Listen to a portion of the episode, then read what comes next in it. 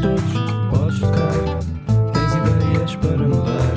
Uh, de todos. Olá, eu sou o João Neves e este é o Área de Todos, um podcast de conversas informais sobre assuntos sérios com pessoas que transformam as suas comunidades e ajudam a mudar o mundo. Hoje, no Área de Todos, temos a Inês Gonçalves. A Inês é Advocacy Manager na WAGS, que é a Associação Mundial de Guias e Girl Scouts, e gera projetos da ONU e Unicef para empoderar meninas e jovens mulheres de mais de 50 países a ter uma voz ativa na sua comunidade. Olá Inês, bem-vinda Área de Todos. Olá, obrigada João pela, pela introdução. Está tudo certo? Muito sucinto. Tudo certo, ia dizer exatamente isso, tudo certo. Uh, e pronto, muito entusiasmada de estar aqui, de falar contigo nesta conversa informal. Estava-te a dizer que tenho o meu café, portanto Bora. pode ser que dê o tom, o tom à conversa. Eu acho que quero começar mesmo por aqui, um, do que é que é isto da, da advocacy.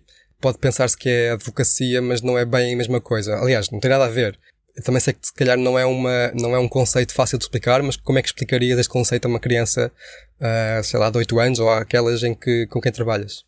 Certo, olha, isso é um, é um desafio enorme, porque, de facto, como tu dizes, não é, um, não é um conceito super concreto e com uma definição que toda a gente no mundo inteiro concorda, e ainda mais difícil é depois explicar a uma criança. Portanto, é um, é um desafio com que eu me deparo quase todos os dias, e, e não sei se, não sei se já o consegui uh, concluir, uh, mas, mas dou o meu melhor. E, e sim, então, ainda tem por mais, estamos a falar em português, para, para mim é, é um desafio ainda maior, porque porque de facto não há a tradução direta de advocacy e aquilo que nós temos mais parecido em português é advocacia.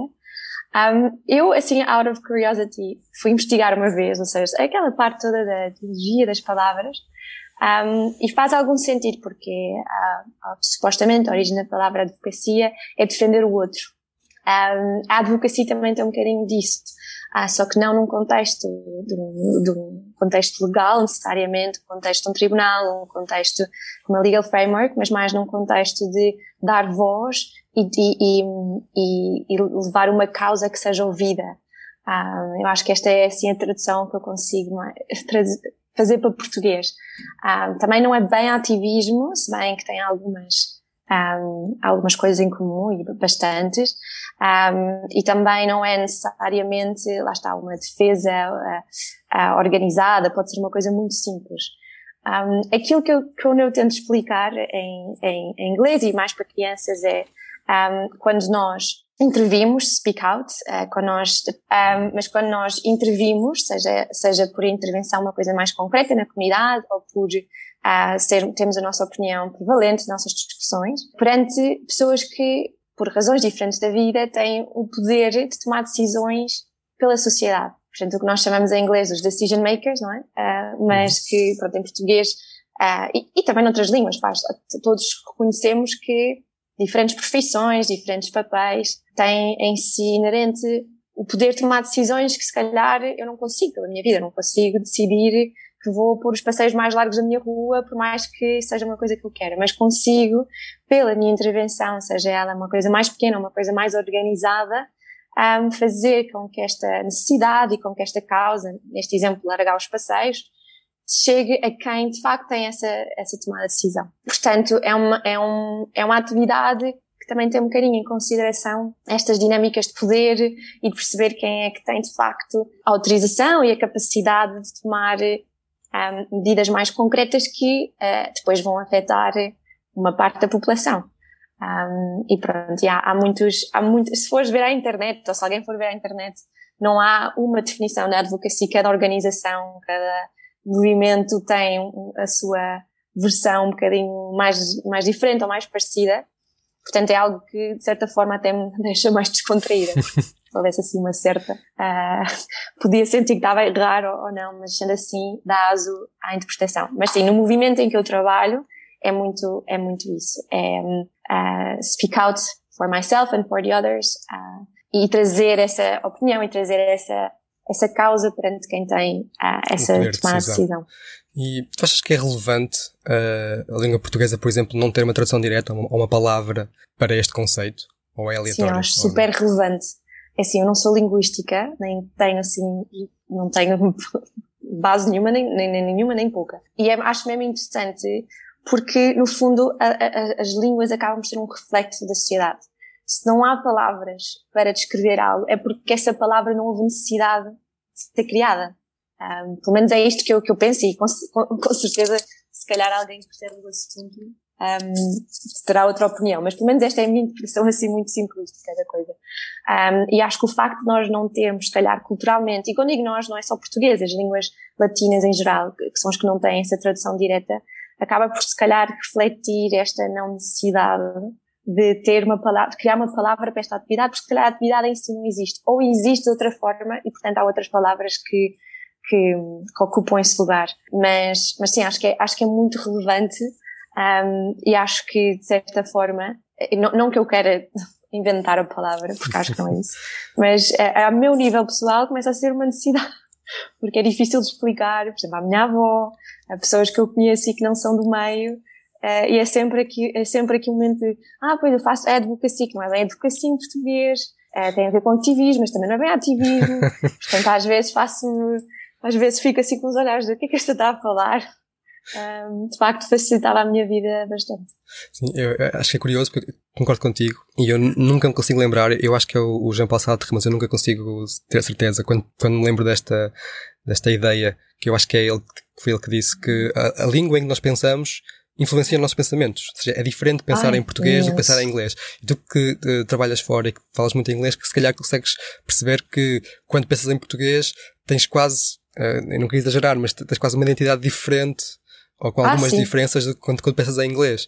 E também é curioso, uh, e estava a dizer há bocado antes de estar a gravar, e posso repetir agora, que eu, eu acho que tenho uma teoria completamente infundada. É, é como as minhas também. é, que eu acho que não, não há de ser por acaso que a palavra vítima em português só assume a forma uh, feminina, não é? Como, como eu te dizia, há muito poucas palavras em português que têm somente uh, a forma feminina.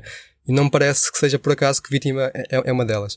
Mas enfim, pegando no exemplo que tu deste de alargar os passeios, que acho, acho que é um bom exemplo, como é que depois na prática uh, ensinas ou, ou, ou, ou, empoderas crianças e jovens para os, os, passos que são precisos dar ou eventuais passos que se podem é. dar para chegar não só às pessoas em lugar de decisão, como depois a que essa decisão se efetive na, na prática. Certo, olha, eu mais uma vez, eu já, acho que tinha, tinha referido isto antes, mas eu vou pedir desculpa a quem estiver a ouvir, porque eu vou inevitavelmente acabar por usar algumas expressões em inglês porque não sei mesmo a tradução, ou às vezes a tradução não é bem uh, certa, portanto acho às vezes bastante irritante quando os outros fazem e vou ser essa pessoa aqui no teu podcast, mas eu peço já desculpa acho que se percebe. de antemão. E se não se perceber, um, tenta dar uma ajuda.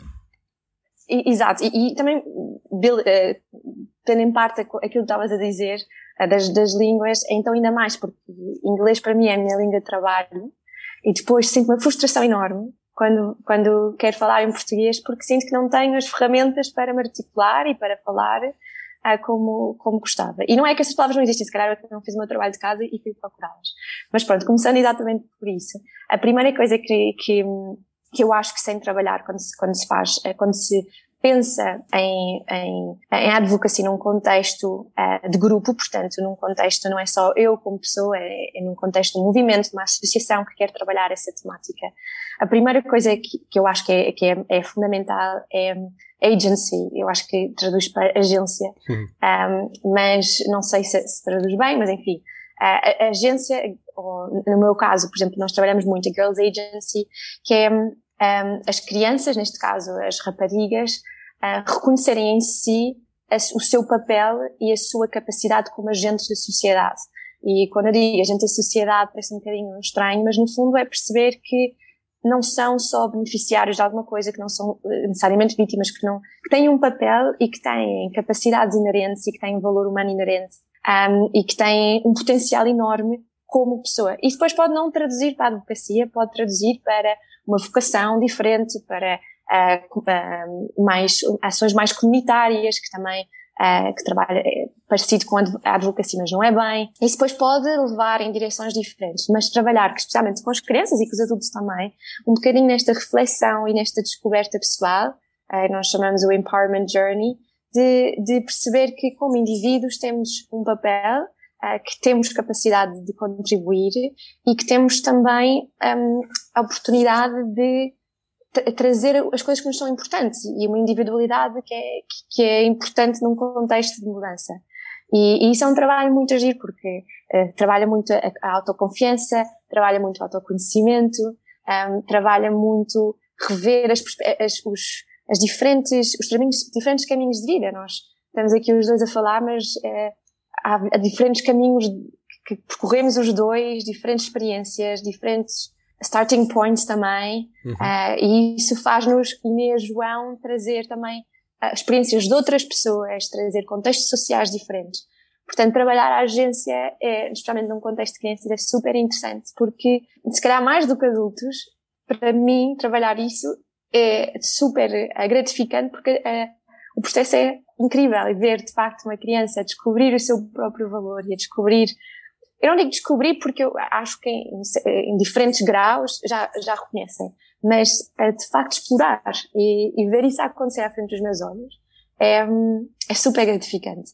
E pronto, isso é normalmente o primeiro passo, porque de facto se não houver esse, uh, esse reconhecimento e essa confiança que depois a partir se transforma em motivação, se transforma em garra, uhum, se transforma em, em, traz as ideias, um, não, não se conseguimos fazer a aplicação. E, e isto, por exemplo, posso dar um exemplo concreto para não ser tão conceptual. Por exemplo, quando nós trabalhamos em programas uh, de violência de género, muitas vezes trabalhamos com crianças e, e, e raparigas e jovens mulheres que so, foram elas próprias vítimas de violência de género. Portanto, se não houver este trabalho inicial de reflexão e de transformar de vítima para agent, primeiro dar-lhes uma narrativa completamente nova de, ok, foram vítimas de atos é, completamente deploráveis e justificáveis e de facto não, não lhes estou a tirar o papel de vítima, mas dar-lhes uma, uma nova versão para elas perceberem que, ok, não, não apagando o que se passou, obviamente, isso é importante dar-lhes esse, dar esse valor ao que se passou e aos traumas, mas dar-lhes uma,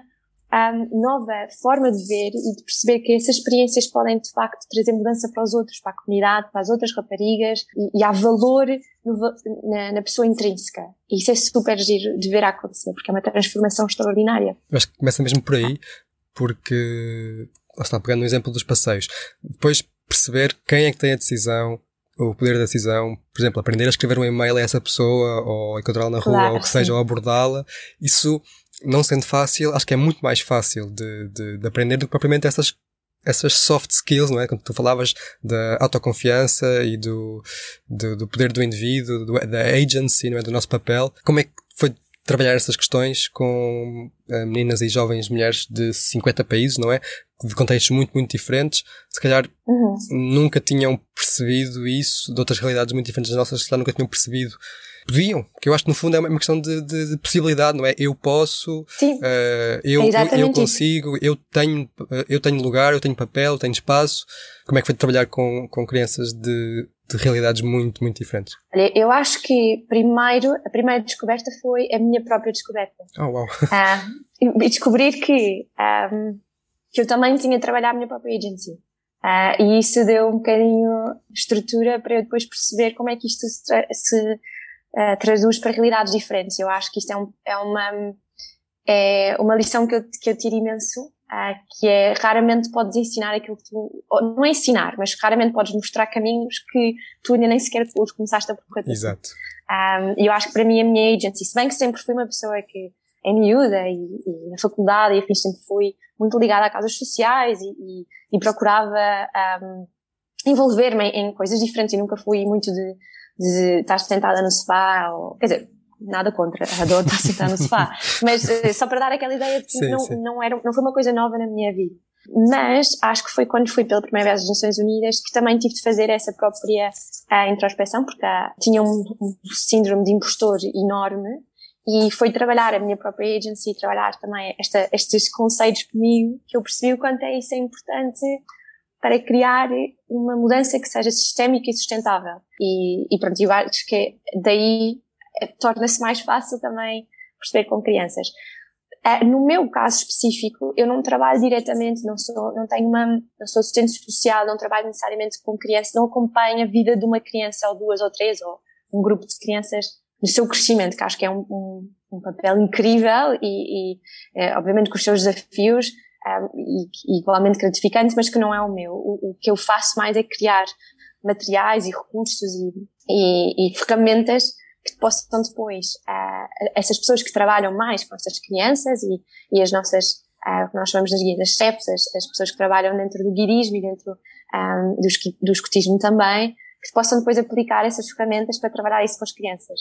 Uh, portanto, eu uh, não te consigo dizer assim um exemplo específico de esta criança ou de outra, uh, mas o desafio muito grande é perceber como é que, em contextos internacionais que são tão grandes, é começar também pela língua, não é? Depois isto uhum. ser traduzido para diferentes línguas. Como é que conseguimos trabalhar isso através da educação não formal, através de um, dinâmicas que façam sentido e que sejam adaptáveis a diferentes um, momentos e a diferentes estruturas. Um, portanto, o meu desafio é um bocadinho mais nesse sentido de facilitar o conhecimento e depois uh, dar suporte e acompanhar quando de facto há alguma campanha ou de facto quando há alguma coisa que advém daí. Voltando um pouco atrás na linha cronológica, tu, tu falaste na, na ONU e em suas atividades, vamos chamar de associativismo, tudo começou na, nas, nas guias, não é? Eu, eu acho que é mais ou menos parecido com os escuteiros. Eu acho que o, escute, o escutismo é um conceito em Portugal bastante reconhecido. Uh, as guias, uhum. uh, se calhar não tanto. Só para começar, como é que, o, que é que são as guias? Ou, como é que descreverias esta certo, Sim, ainda bem que pôs essa pergunta porque de, fa de, facto todo o meu percurso é super uh, acompanhado, não, nem sequer é acompanhado, é completamente powered by, uh, pelo guidismo e pelas guias e não fazia sentido falar dele sem, sem mencionar as guias. Uh, pronto, tens razão uh, no, no, sentido em, em, que há muitas, há uma estrutura comum ao escotismo e ao guirismo, até porque foi criado pela mesma pessoa, no mesmo, uh, em anos, em parte cronológica, partilhamos muita história e uma herança muito grande. Um, mas, assim também, para, para trazer um bocadinho desta história, o guirismo nasceu porque, na altura, Baden-Powell, que foi quem, quem criou o escotismo, uh, e também como um reflexo da sociedade que se vivia na altura, era uma, uma oferta só para rapazes porque na altura as raparigas e as, e as mulheres tinham um papel muito um, redutor na sociedade e, e muito limitativo e, e se bem que as raparigas iam à escola, mas o, ninguém as preparava para trabalhar mais tarde, era tudo, era tudo muito, tendo em vista o papel que a mulher tinha na sociedade. E, e umas raparigas, um grupo de raparigas, numa destas um, atividades dos coteiros, apareceram fardadas e ninguém reparou que elas eram raparigas até um, até o momento em que alguém disse, o que é que vocês estão aqui a fazer? um, e pronto, e elas disseram, nós também queremos vir, nós, nós também queremos participar. Uh, portanto, elas uh, foram as pioneiras nesse sentido em que também foi um bocadinho aqui uma ação de, de advocacy, não necessariamente de, não foram falar diretamente com o Baden Powell, mas foram nós, nós também queremos, também vamos, vamos arranjar forma, e depois conversaram com o Baden Powell e perceberam que havia aqui, de facto, uma, uma oportunidade perdida e, e que, não, que não era justo. O guirismo depois nasceu, e não é o guirismo que vivemos hoje, também, obviamente, refletia os padrões sociais da altura, portanto, de, de há cento e tal anos atrás não são os mesmos de agora, mas foi um, algo inovador uh, no tempo de criar uma coisa que fosse para, para explorar as próprias capacidades, para trabalhar a sobrevivência, para trabalhar o estar no campo, o criar competências e, portanto, foi em si algo também uh, muito disruptivo. Uh, mas pronto, mas as guias é um, é um movimento uh, feminino, portanto, é que só de raparigas em Portugal, uh, em que trabalhamos muito uh, nas áreas do, do, espaço convívio, convívio em patrulha, portanto, a amizade, um, o espaço exterior, fazemos muitas atividades em, em, em, contexto de acampamento, mas também com o contacto com a natureza. Trabalhamos muito a educação não formal, portanto temos um percurso pedagógico e educativo que permite às raparigas explorarem interesses, uh, aprenderem outras skills, outras, uhum. outras capacidades, outros, outros conhecimentos num contexto não formal, portanto, não numa sala de aula. Nós, em inglês, dizemos uh, your path, your pace, portanto, o teu caminho ao teu ritmo. E, e trabalhamos também outro, trabalhamos muito uh, o sentido da comunidade, o serviço, uh, o, o associativismo no sentido em que em que contribuímos para a sociedade e, e sermos agentes de mudança dentro das nossas comunidades. Ah, portanto, sim, tem muita parecência com o escotismo, se bem que o grande fator mais diferenciador é o facto de ser só para raparigas, ter um espaço prevalentemente para as raparigas poderem estar com outras raparigas e, e, e por várias razões isso é algo que uh, foi super benéfico para mim e eu vejo que continua a ser super relevante também na vida de outras guias e de outras raparigas. Uh, e pronto, e é um, é um movimento que, que, está presente em 153 países, uns mais do que outros, e que, e que partilham esta base dos valores, da missão, a visão e, e muito esta parte da educação não formal. É, é engraçado que eu, eu, nunca fui escuteiro, mas tenho uma admiração profunda por todo esse movimento. Quando ficou claro com a tua experiência e que estavas a contar, uh, a importância, não é? E os benefícios que, pode trazer um, integrar estes movimentos. Eu já queria há algum tempo uh, falar disso aqui no, no Área de Todos. E foi através da, da, da, das guias que foste a primeira vez à ONU, não é? Como é que isso aconteceu? E, uh, sobretudo, retomando a, a, tua agency, como é que tu naquele momento, acho que foi um concurso internacional, não é? Como é o, o que é que te levou a participar e a, e a investir tempo e, e, e trabalho uh, nesse concurso? Sim, olha, uh, eu de facto acho que, é super uh, incrível falar das guias, ou seja, do meu percurso nas guias cá em Portugal, porque foi o, o espaço onde eu percebi que queria fazer alguma coisa com relações internacionais desde miúda. Ou seja, na altura não, não te saberia pôr isto em palavras, porque não te apercebes. Certo. Mas olhando agora para trás e, e, falando com as pessoas que me acompanharam, esse, esse interesse esteve sempre lá e as guias, como, estes, como, como movimento e como o meu espaço de todas as semanas nos reunimos, fazemos atividades, eu olho e consigo ver claramente, eu já, eu já escolhia as coisas que eu queria fazer, porque depois há, um, há coisas que são gerais, mas depois cada, cada, cada guia, como também cada escoteiro uh, assume, possa depois uh, decidir explorar certos interesses. E os meus eram quase todos com esta parte internacional do movimento. Era, achava incrível, para mim era não sei, era só achar, por exemplo, as guias têm centros mundiais, só achar que há cinco centros mundiais pelo mundo, onde as guias todo o mundo se reúnem e, e aprendem com, com, umas com as outras e sobre certos temas, aquilo para mim era completamente fascinante. E foi muito aí desde miúda, quando eu digo desde miúda, pai, desde os 10 anos, em que fui alimentando este bichinho e, e, e, e não fui, por exemplo, a relações internacionais na faculdade e tudo mais, porque para mim era, era, era era, por um lado tinha a educação formal, que era, por um lado, que era numa direção, mas a minha, este meu espaço permitiu-me sempre, sempre desenvolver e ter um, um. E agora olho para trás e, e todo o meu percurso profissional é, é, é nisso, que é absolutamente incrível. Mas, mas pronto, isto para dizer que tinha, sempre tive imenso interesse e curiosidade e, e, e gostava muito de, deste, da dimensão internacional do guirismo e, portanto, seguia a WEGS, que é a Associação Mundial das Guias, um, seguia no Facebook, seguia nas redes sociais e, e dentro também da, da, minha companhia de guias fazíamos atividades e, e, e estávamos em contacto e, sabíamos fazer, todas as propostas de atividades que fazíamos, não todas, mas algumas e, era uma coisa que desenvolvíamos internamente. Um, e depois acabei a faculdade em gestão, uh, eu não, não tinha ideia nenhuma do que queria fazer uh, e achei que, que me devia dar um ano uh, para, para para explorar outras, outras, outros interesses.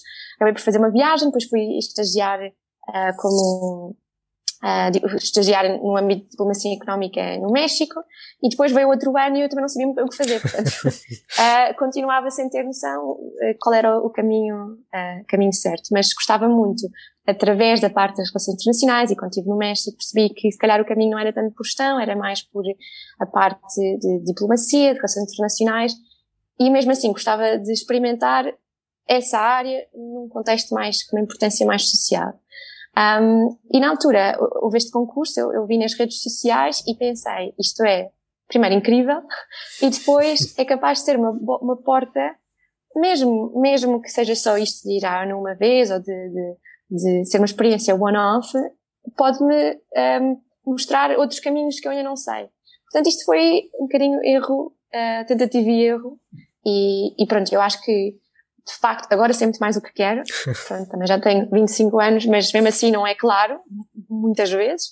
Uh, mas na altura estava um bocadinho ao sabor do vento e ia aproveitando as diferentes oportunidades que iam surgindo. E uma dessas foi esse tal concurso. E, e eu tinha, tinha, tinha muita vontade de, de o fazer. Uh, e pronto, eu acho que é daquelas coisas. Eu sou, sempre que há concurso, eu, eu, eu, tendo a fazer um, de todo tipo de concursos e, e, pronto, e acabei por perceber que, que, que, não é bem o prémio, mas sim, o prémio era uma oportunidade incrível e então uh, ainda mais motivação deu para, para fazer. Qual é que era o concurso e o que é que, o que, é que fizeste? Qual é foi a tua participação? Olha, o concurso era com o Report, que é muito chique, porque agora estou a trabalhar como staff. Uh, e às vezes é, é, engraçado ver como a vida dá assim full circles. Uh, mas na altura era, é, tinha sido lançada esta parceria entre a Organização Mundial das Guias, a WEX, e a Unicef, uh, com esta ferramenta que se chama Report, já podemos explorar um bocadinho. E, e, pronto, e a premissa era que esta é uma ferramenta de auscultação jovem, um, através de redes, não é redes sociais, mas de plataformas de comunicação como uhum. WhatsApp, como Messenger, o Viber, que existe muito na, na Ásia, um, e que a premissa era que uh, a Unicef percebeu-se que, que havia uma desproporção entre os rapazes e as raparigas que estavam na plataforma e que chega, chegava em certos pontos a 70, 80%. Portanto, depois quando, quando a Unicef utilizava esses dados para, para as suas próprias campanhas e para a sua própria advocacy, as vozes das raparigas não estavam, não estavam a ser, estavam a ficar um bocadinho na sombra ou perdidas uhum. na multidão porque é muito diferente quando tens 20% ou 50%. Portanto, havia aqui uma questão de tentar perceber porque é que tantas ou perceber porque é que não há tantas raparigas na plataforma, mas também uh, trazer essa plataforma para que haja uma igualdade não digo necessariamente uma igualdade, mas um equilíbrio uhum. na, na, na, na, na oportunidade de, de, de, partilhar, desculpa, estou a traduzir do inglês, de partilhar as opiniões e as experiências e as, e as prioridades na, nessa plataforma. E, portanto, o concurso era um, dar a conhecer a plataforma e o report e tentar trazer raparigas para, para se juntarem, para perceber o que é que era e, portanto, era muito dar visibilidade à, à Youth Consultation, à explotação jovem, mas particularmente esta, esta plataforma. Um, e portanto foi muito, foi uma mini campanha de awareness que eu fiz uh, e, e, tentar trazer e, sei lá, fiz coisas tipo, fui, fui, fui maratona um, só de mulheres que aconteceu em Lisboa por acaso e fui assim com uma equipa e estávamos tipo a dar uh, maçãs e, e garrafas de água e eu podia, coitadas das pessoas ofegantes sem conseguir acabar de fazer uma maratona, uma mini maratona, e eu ia chateá-las, a dizer, já, já que não sei o quê, e a pedir para, para se juntarem no telemóvel. Um, portanto, já viste, uh, uh, agora olho para trás e são coisas engraçadas, mas estava super, super, super um, motivada para conseguir fazer. Fui a faculdades, fui, falei obviamente com os guias, portanto, da minha região, da região de Lisboa, fui a faculdades, falei com amigos, fiz toda uma, quase uma gamification, cada amigo tinha de conseguir 10 raparigas, um, e, e, depois havia tipo níveis e quem chegava lá primeiro. Pronto, fiz toda assim uma mini campanha uh, para tentar, Não para tentar conseguir trazer o máximo de okay. raparigas. Uh, e, e, pronto, e foi por aí, foi por aí que, que aconteceu. Então, ganhaste e o prémio era ir ao NU. Como é que isto depois aconteceu? Como é que o foi prémio esta, esta era, descoberta? Então, a, a WEGS todos os anos tem uma delegação de jovens, ah, pronto, não necessariamente raparigas, abaixo dos 18 anos, porque é muito difícil viajar para os Estados Unidos uhum. uh, nesse contexto, uh, mas de jovens raparigas, jovens mulheres, que vão a, a, a, diferentes espaços nas Nações Unidas, onde nós temos presença da advocacy, uh, porque a ideia não é ter adultos a falar em, em prol on the behalf de crianças e de jovens, é, é, empoderar as, as, as, as raparigas e jovens para elas próprias falarem por si e elas próprias Exato. terem esta experiência. Nada sobre nós. Ah, e portanto há uma delegação. Nós, Exatamente. E então o prémio era fazer parte desta delegação e ir representar uh, as, as, esta parceria com a Unicef, uh, de Report, e trazer os, as, as vozes, as opiniões, as, as, uh, os dados estatísticos também para a nossa presença uh, nessa comissão, que era, chama-se Commission on the Status of Women, um, e, e, ter, ter, essa preocupação mais de, de, trazer, porque no fundo nós éramos 10 lá, mas a nossa ideia era representar 10 milhões. Portanto, representar 10 milhões temos de trazer as opiniões e as prioridades, os problemas, os desafios dessas 10 milhões. Uh, portanto, é, foi o prémio. Eu juntei-me à delegação e fui, portanto, isto soube que tinha ganho em dezembro, dezembro e fui, e foi, a comissão era em março. Portanto, foi assim uma coisa um bocadinho... Uh, rápida. Sim, de, rápida, sim. E tinhas que idade? Um, na altura? Eu tinha já 20, 20 anos. Foi quando mudei para Londres, depois entretanto tinha decidido mudar para Londres para tentar arranjar trabalho no setor social uh, e experimentar mesmo, mas fui sem contrato, fui sem casa, fui sem nada. Um, e acabei por uh, saber que já tinha ganho em Londres e, e, então aí também depois me aproximei um bocadinho mais com o EGS porque os escritórios uh, mundiais são lá e, e pronto, e, daí é que começou o meu caminho. E como é que foi uma, uma miúda de 20 anos a chegar a, a Nova Iorque ou ONU? Não é assim um, um sítio, se calhar, para mim hoje seria assustador. Como é que foi a, a tua experiência com 20 anos a chegar àquele palco? Olha, assim não foi super assustador porque eu fui muito bem preparada. Uh, e houve formação, e houve training, e, e, e, eu já me juntei à formação um bocadinho mais tarde, mas tive a oportunidade de não chegar ali e cair de paraquedas completamente. Uh, e também ajudou muito o facto de eu não ir sozinha. Eram, havia mais nove, mais ou menos da minha idade, do mundo inteiro, portanto, necessidades e, e experiências completamente diferentes. E isso ajuda, porque eu acho que se fosse por mim própria, só com se calhar pessoas mais adultas e super experientes, ia me sentir completamente perdida e o que é que eu estou aqui a fazer e este não é o objetivo. E aliás, nós dentro de, dentro de, de, da temática de Youth Engagement, há uma ferramenta que, que ajuda muito que é um, ah, eu depois posso partilhar, mas é, a ideia é, é etapas do Youth Engagement. E uma delas, que são, que são as não desejáveis, é tokenismo, portanto, é ir usar, pôr pessoas jovens a falar em eventos e a falar em situações com imensa exposição só para dar uma ideia de que de facto trabalhamos imenso com crianças e de facto trabalhamos imenso com jovens e depois aquilo foi um, um, um sei lá, foi escrito por alguém, a pessoa só está ali a ler e não sabe o que está ali a fazer e está perdida. E isso é exatamente o, o oposto que se tenta fazer quando se faz youth engagement bem feito, que é empoderar as pessoas para quando chegarem lá. Claro que é sempre um choque, mas que ao menos têm uma missão, foram preparadas, um, sabem que é importante, sabem que uh, podem se adaptar e, e pronto, e eu acho que eu depois acabei por ir no ano a seguir também, e no ano a seguir já foi uma diferença enorme ter ido pela primeira vez. Uh, faz diferença, uh, mas não me senti assim super perdida porque não estava sozinha e, e, e, tinha tido a oportunidade de aprender e de ganhar um bocadinho essas competências antes. E o que é que... Mas de certa forma é sempre tipo, uau! Só passas ali pela security e é tipo, pronto, é, tens, e para mais para quem gosta deste setor, tipo, ir à UN é assim, e não é, para mim, tipo, não é por ter ido que deixa de ser. E, e de facto mexe com a parte emocional e deixa-te assim um bocado on the tip of your toes. e o que é que fizeste lá? Na, na, na prática, uh, assististe a reuniões, uh, fizeste lobbying, não sei, o que, o que é que fizeste lá?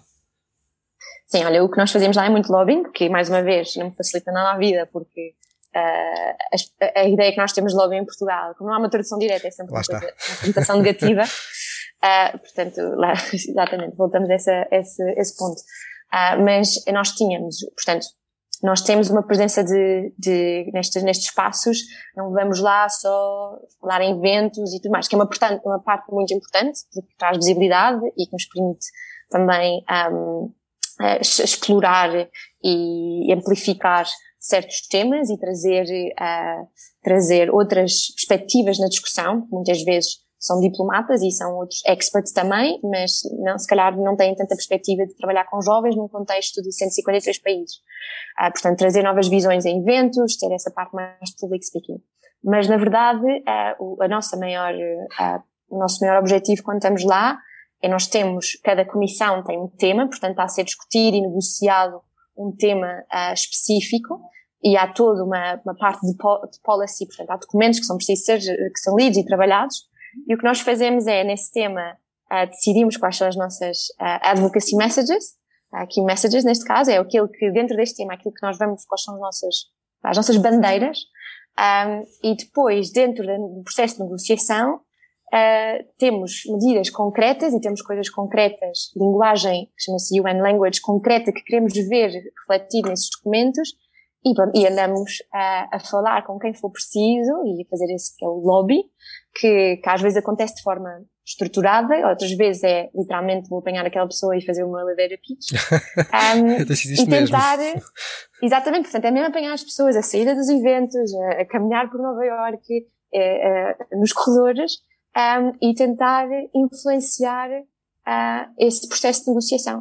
Uh, e trabalhamos, por exemplo, fazemos vamos a debriefings e, e, cada uma tem os seus tomadores de decisão, portanto distribuímos por zonas geográficas e por conexões também, porque trabalhamos muito antes de chegar lá para a, a tentar criar relações e contactos com, com as delegações. Um, e depois lá é essa parte mais física, mas também temos a parte muito, que é, que é a parte que eu gosto de calhar, tanto ou mais, que é, ok, o, a negociação foi neste sentido, quais são os diferentes, um, quais são as dinâmicas que estamos a perceber aqui, e depois criamos todos os dias um position paper ou um, um reaction statement àquilo que foi negociado e aquilo que nós ainda não, que ou comemoramos, porque foi feito, ou estamos ainda a tentar que as coisas mudem. Um, portanto, é muito intenso, é todos os dias e estás sempre a perceber o que é que a Rússia disse, o que é que os Estados Unidos disse, quem é que está, quem é que está a ter reuniões bilaterais com quem, para perceber quais são os movimentos. É um bocadinho político, de certa forma, uh, mas eu acho fascinante. E pronto, e com 20 anos, perceber como é que as coisas de facto funcionam, não só a parte cor-de-rosa e que nós, se calhar, alguns com, com mais otimismo do que outros achamos que pode ser, e perceber de facto, ok, como é que diplomacia e como é que policy se faz num contexto uh, de, um, de, uma commission que tem todos os, os, países membros das Nações Unidas envolvidos. Uau, eu uh, acho isto fascinante e até tinha mais curiosidade em perceber mais, mas acho que nem sei o suficiente para fazer as perguntas certas. Mas isso tu descreves, por exemplo, eu vejo no, no House of Cards e, e em filmes deste género, mas isso, isso foi real e é muito, muito interessante. Um. Mas calma, não, aos avocados também há, há certo. coisas. Pronto, certo, certo. Há coisas que, que eu não as vi nas Nações Unidas e, e pronto, e se calhar um bocadinho exatamente por isso é que também a minha experiência nas Nações, a primeira foi muito de espanto e de wow, mas também muito perceber de dark side e muito perceber as coisas que, que eu, um bocado utopicamente, nunca pensei que pudesse acontecer. Portanto, foi aqui uma descoberta não só maravilhosa, que sim teve esse lado, mas também muito de um Reality choque check. com a realidade. Yeah. É, é, muito curioso, estás a falar desses dois lados, uh, neste caso da, da, ONU, não é? O lado bom e o lado mau, digamos assim, de forma muito simplista. Um, que eu tive aqui há, no área todos há pouco tempo a Carolina Pereira, que me falava de uma coisa parecida. Falava de uma coisa parecida de que, uh, apesar de, das burocracias e dos interesses e desse jogo político, que também que também tem o seu papel, um, que era um, um, órgão muito importante, como é óbvio. Mas aquilo que eu queria perguntar é: tu achas que é preciso estar lá nesse órgão para fazer diferença? Ou, ou achas que, estando fora do, desse jogo, digamos assim, também é possível uh, ter impacto e, e fazer mudança? Não, claro que não é preciso estar lá. Entretanto, só um segundo. Que eu estou a ouvir a mim própria. Ah, sou eu, culpa é minha. Já está. É? Ok. Já está. Já está? Ah, perfeito, obrigada. Uh, sim, não, não acho nada. Esse, isto é uma das formas. Uh, eu acho que uh, quando falamos entre fazer mudança, não, a advocacia não é só a única forma. Tanta gente está a fazer mudança de outras formas. Tá? social entrepreneurship, community, ação comunitária, educação. Todas, todas essas são formas que trazem mudança e eu acho também a diversidade de convidados que tu tiveste já no área de todos mostra muito isso, que uhum. há mil e uma formas de, de, de, de, fazer a diferença em alguma coisa. E eu acho que o, o mais importante de tudo é fazer algo, algo que de facto é, é, que nos apaixona e algo que nós também sentimos que podemos trazer ao mundo. É, todos temos talentos, todos temos um, capacidades incríveis e eu acho que é encontrar esse sweet spot entre aquilo que eu adoro fazer, aquilo que eu sou bom ou sou boa uh, e aquilo que o mundo precisa. Portanto, não, de facto, eu não acho nada que é preciso ir às Nações Unidas e fazer policy para trazer mudança. Pelos meus interesses e pela forma como eu, uh, daquilo que eu gosto de aprender e daquilo que eu gosto de fazer, policy para mim é algo que é super um, fascinante, que de facto me fascina, e eu acho que talvez ter começado um bocadinho por diplomacia e ter visto esse mundo das relações internacionais também me eh, trouxe, trouxe outra visão uh, às coisas e também vindo de uma uh, background de gestão uh, tenho algumas, algumas coisas que, de, critical, de pensamento crítico que, que, às vezes me questionam e portanto policy em algumas coisas dá-me essa resposta. Em outras não. E frustra-me igual igualmente tanto como me fascina. uh, mas de todo que não. Há, há, imensa forma de fazer a advocacia, que, há imensa forma de trazer uh, mudança ao mundo, como é por aqui, mas dentro da advocacia há imensas coisas. Eu, por exemplo, não tenho imensa experiência de campanhas.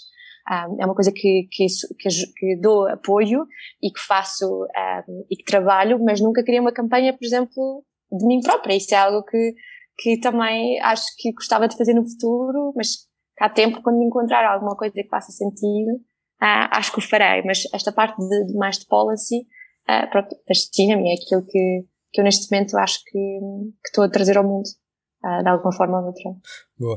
Eu, Inês, eu tenho mais, uh, só mais uma pergunta e é engraçado que esta, esta, tua resposta vai mesmo bater e vai mesmo ao encontro daquilo que eu queria perguntar para, para finalizar esta conversa, que é, uh, se, primeiro, perguntar-te se tu sempre percebeste exatamente isso, que querias trabalhar numa coisa que trouxesse mudança ou impacto para o mundo, Uh, e depois como é que ao longo destes passos todos, deste percurso, como é que foste descobrindo, uh, ou como é que foste percebendo que era uma possibilidade, como é que isto tudo processou e como é que se pode processar, porque tu é, tens 25 anos, é? como é que daqui para frente se pode, pode processar, o que é que, não te queria perguntar o que é que queres fazer da vida, não é? Mas uh, até mais, a minha, minha curiosidade e a minha pergunta até mais uh, durante o processo, não é?